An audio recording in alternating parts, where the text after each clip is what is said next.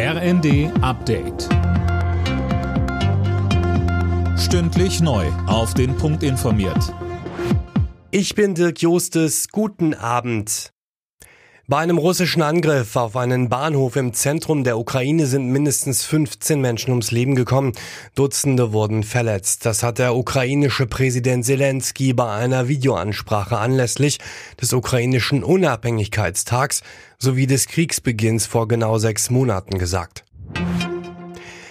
Denkmäler werden ab September nachts nicht mehr angestrahlt. Leuchtreklame muss ausbleiben. So will die Bundesregierung mehr Energie sparen, um gut durch den Winter zu kommen.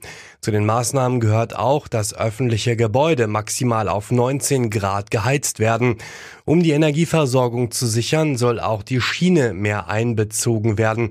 Dazu sagte Verkehrsminister Wissing. Es wird so sein, dass bei Bedarf die entsprechenden Energietransporte, die einer Priorisierung bedürfen, angemeldet werden müssen. Und dann wird die Bahn versuchen, das so zu organisieren, dass möglichst wenig Beeinträchtigung erfolgt.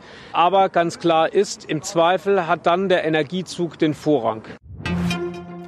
Zum Herbst werden die Corona-Regeln wieder verschärft. Darauf hat sich die Bundesregierung geeinigt. Mehr von Tim Britztrup. Ab Oktober muss im Flugzeug und bei Fernreisen mit Bus und Bahn eine FFP2-Maske getragen werden. Wer Angehörige im Krankenhaus oder im Pflegeheim besuchen will, muss außerdem noch einen negativen Test vorlegen.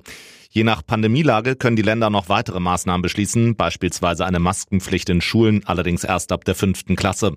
Gesundheitsminister Lauterbach geht davon aus, dass so die absehbare Corona-Welle im Herbst bewältigt werden kann. Damit Familien in Deutschland möglichst gut bei der Kinderbetreuung unterstützt werden, hat die Regierung heute auch ein neues Kita-Gesetz auf den Weg gebracht. In den kommenden beiden Jahren sind vier Milliarden Euro vorgesehen, etwa für mehr Personal in den Kitas. Alle Nachrichten auf rnd.de